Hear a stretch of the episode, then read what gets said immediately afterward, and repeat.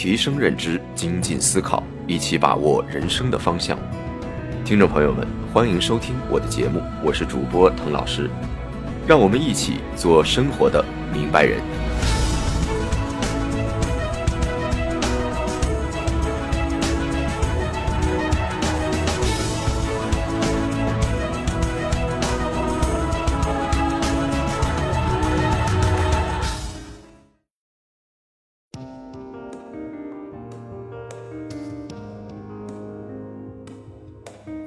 各位听众朋友们，大家好啊！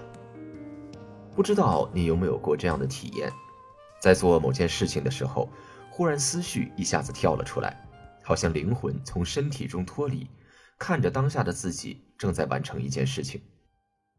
如果你有这样的体验，那么在某种程度上表示你具有一种可以不断改变自己的天赋。如果没有，那也不用担心。这一期我们就来聊聊。如何获取这种神奇的能力？这首先要从了解我们的大脑开始。我们的大脑构造十分精妙，它是我们区别于其他生物的最重要的器官。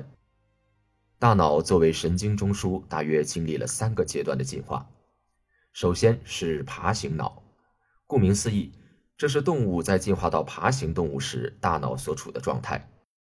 爬行脑主要负责接收外界的刺激并做出反应，即负责动物生存的本能活动，比如进食、喝水、排泄等等。同时呢，也能够帮助动物进行趋利避害。天热了就寻找凉快的地方，天冷了就去寻找热源。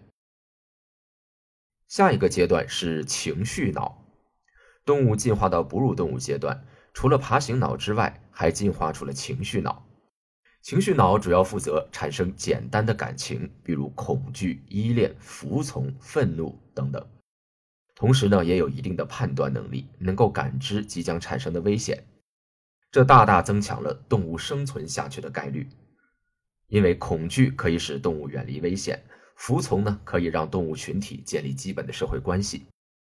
而这也就是为什么猫和狗能成为我们的宠物，甚至和我们产生情感上的共鸣。大象可以知恩图报，但是呢，蛇和蜥蜴等爬行类动物却只能在农夫与蛇的故事中成为冷血无情代表的原因。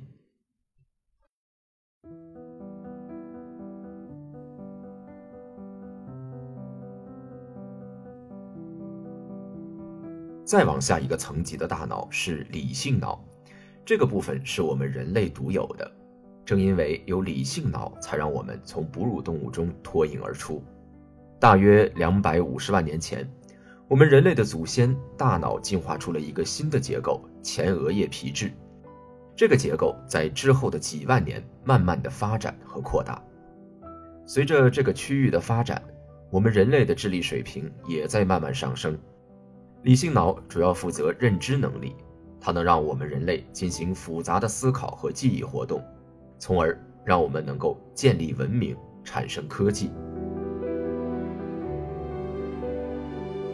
虽然理性脑很厉害，认知能力最强，但在实际使用时却可能完全使不出力气。我们大多数的人其实最常使用的是爬行脑和情绪脑，都是靠自己的感觉进行判断和生活。这一点，我们和动物没有太大的差距。所以感觉自己经常犯错，对未来毫无判断能力，这些都是因为理性脑的能力最强，可它在整个大脑中的地位却是最弱的。相比于爬行脑和情绪脑已经存在了上亿年的时间，理性脑的出现只有几百万年。这就导致我们遇到外界环境的刺激，会首先动用爬行脑和情绪脑，这是我们写进基因里的习惯，而动用理性脑则一般需要学习和训练。并且需要更多的能量。还有一个原因，是因为理性脑成熟的阶段相对爬行脑和情绪脑晚得多。你可能会发现，刚生下的婴儿就可以吃喝拉撒，并且还会生气或者高兴，这说明爬行脑和情绪脑的部分在这个时候就已经基本发育完成，而理性脑的成熟甚至要等到一个人成年之后。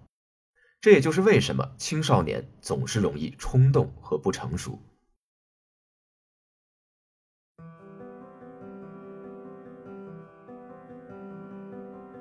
我们的爬行脑和情绪脑总是让我们做出目光短浅的决策比如遇到美食要赶紧吃还要多吃遇到美女等给自己带来强烈视觉刺激的视频总要多看一会儿这都是写在我们基因里对于生存压力的反应，让我们在生活中更倾向于避难趋易，急于求成。那么，该如何动用我们的理性脑呢？理性脑负责思考，那我们就从它这个最基本的能力入手，让理性脑成为你大脑的监工，监测你大脑的思维过程。回到我最开始介绍到的那种神奇的体验，如果我们监测我们每一个想法产生的过程，并且能够跳出我们的自我，以一种旁观者的角度来审视自己的思维和行为，那我们就好比插上了理性的翅膀。可以在更高的维度飞起来。这种对于自己的思维认知能力，能够让我们意识到自己正在想什么，进而意识到这种想法是否正确，并且进行修正，做出更好的选择。虽然我们一开始能够监控的思维活动比较简单。但是这也能慢慢帮我们从凭感觉的混沌生活中解放出来。人生不就是由一个个小的选择组合而成的吗？